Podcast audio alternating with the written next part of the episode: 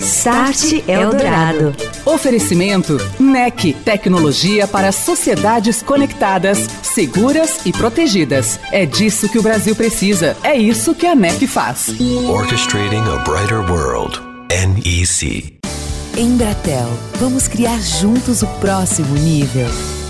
E a primeira rede 5G virtualizada do mundo já está em operação, no Japão, pela Rakuten Mobile.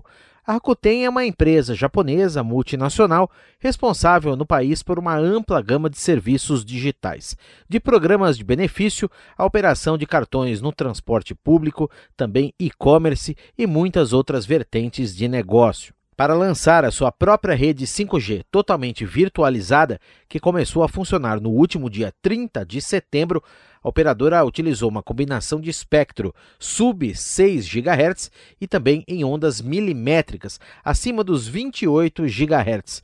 Isso para cobrir as principais regiões metropolitanas do Japão, aproveitando uma infraestrutura que já havia sido virtualizada e nativa em cloud, rodando totalmente na nuvem, que a empresa utilizava no 4G, que tinha começado a funcionar em abril. Segundo a Rakuten, todas as funções de rede rodam em uma plataforma própria, chamada Rakuten Communications Platform, baseada em containers, espécies de caixas virtuais com pequenos códigos de software que rodam em servidores. Tudo isso com equipamentos e também software e hardware de parceiros confiáveis Toda essa estrutura virtualizada da Rakuten Mobile foi organizada e orquestrada no modelo Open RAN, código aberto que torna a rede universal e livre para a conexão de outras operadoras, independentemente da empresa, por trás da implementação do hardware 5G. Isso dá à operadora a possibilidade de escolha de diferentes vendors e fornecedores dessa tecnologia proporcionando uma ampla capacidade de escalar rapidamente a rede. A Rakuten, inclusive, espera cobrir 70% do território do Japão em breve, além de reduzir e muito o custo da implementação, favorecendo tanto clientes como pessoas físicas e clientes corporativos, porque o 5G chega mais rápido. Com destaque na integração de equipamentos e soluções de hardware e software para o pleno funcionamento dessa plataforma própria, chamada de Rakuten Communications Platform, está a NEC, que fez uma parceria inédita com a gigante japonesa de tecnologia. A plataforma usa interfaces totalmente abertas para conectar a nova rede principal 5G da NEC com as unidades centrais e distribuídas da Rakuten, a unidades de rádios remotas 5G fornecidas pela NEC em diversas cidades e comunidades japonesas. Uma plataforma totalmente aberta, como a gente disse, construída, fabricada e projetada no Japão.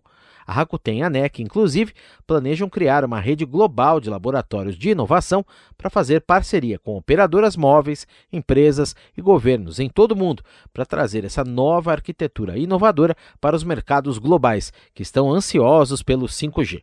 Muito bem, e quais são as principais vantagens de toda essa infraestrutura que a gente está te contando aqui no Start Eldorado? A possibilidade de rodar rapidamente e de forma muito simples aplicações e serviços dentro dessa rede virtualizada.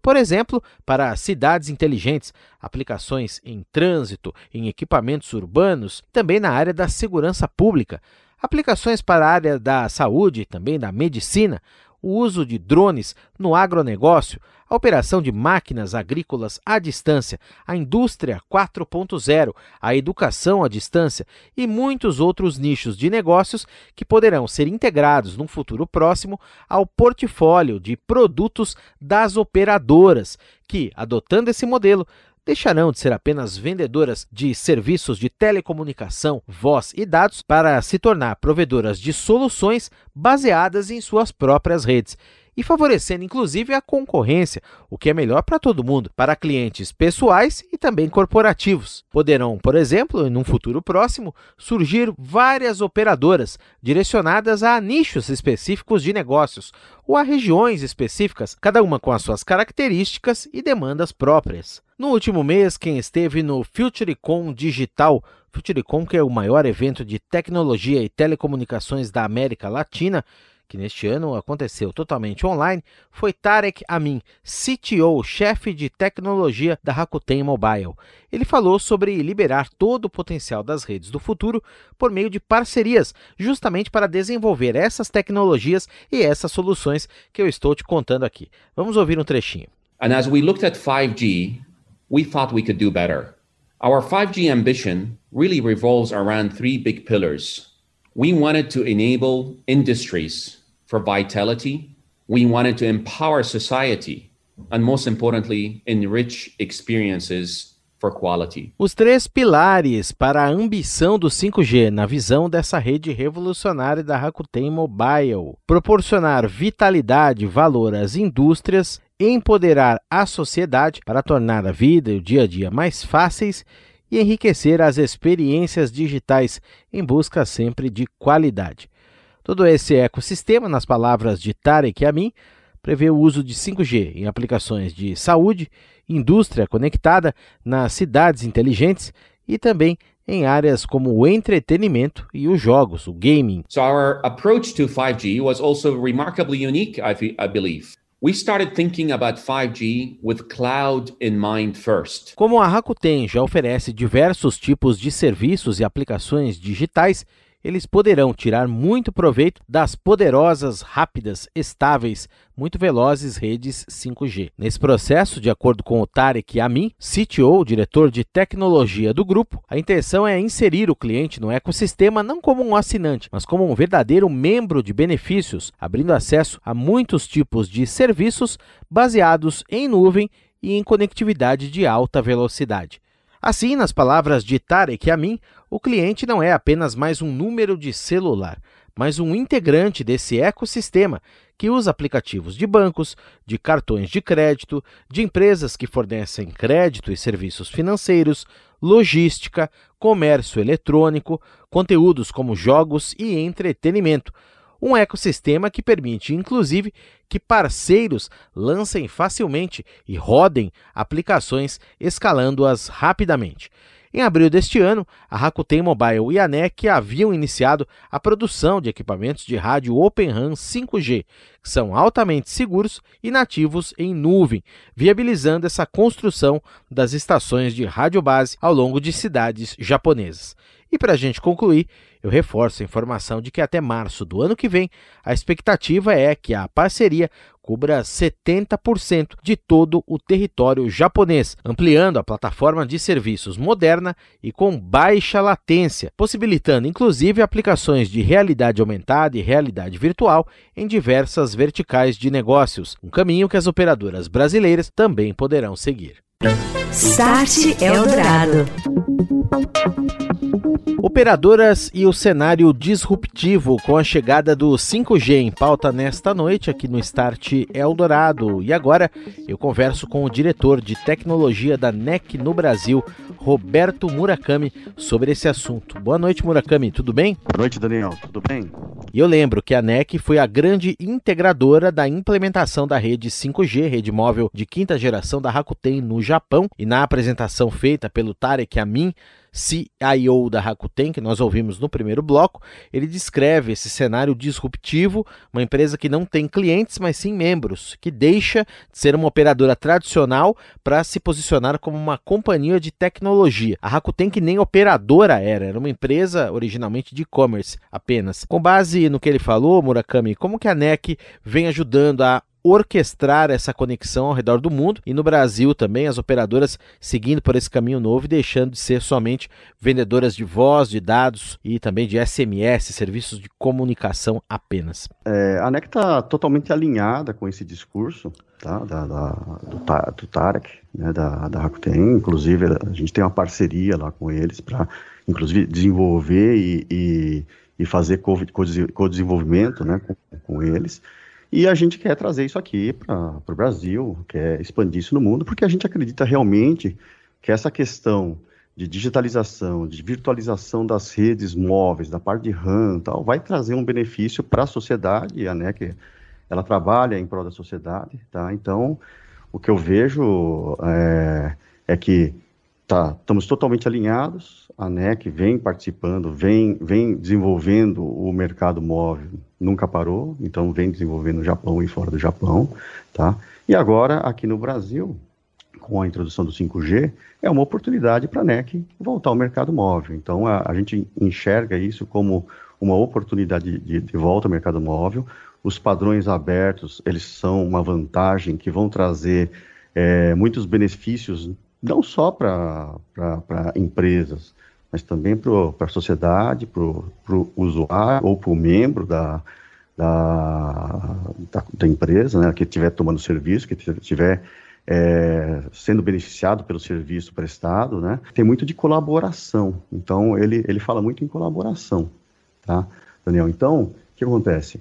É, o, o ambiente ele vai te propiciar não, não você receber um serviço, pagar por ele simplesmente. Você vai fazer parte, você vai poder configurar seu serviço, você vai poder é, saber o que você quer, configurar, colocar limites, não colocar limites. Então, quer dizer, o negócio vai ficar bem flexível, bem, é, diria, é, otimizado em termos de arquitetura, e aí a, a grande, a, a, grande verdade, ou a grande, o grande ponto, o objetivo final dessa rede é que ela vai ser simples, flexível, automática, né, o, o mais automático possível, e isso vai e, rápida, né? E você vai trazer time to market das coisas. Então, as operadoras aqui no Brasil estão pensando nisso.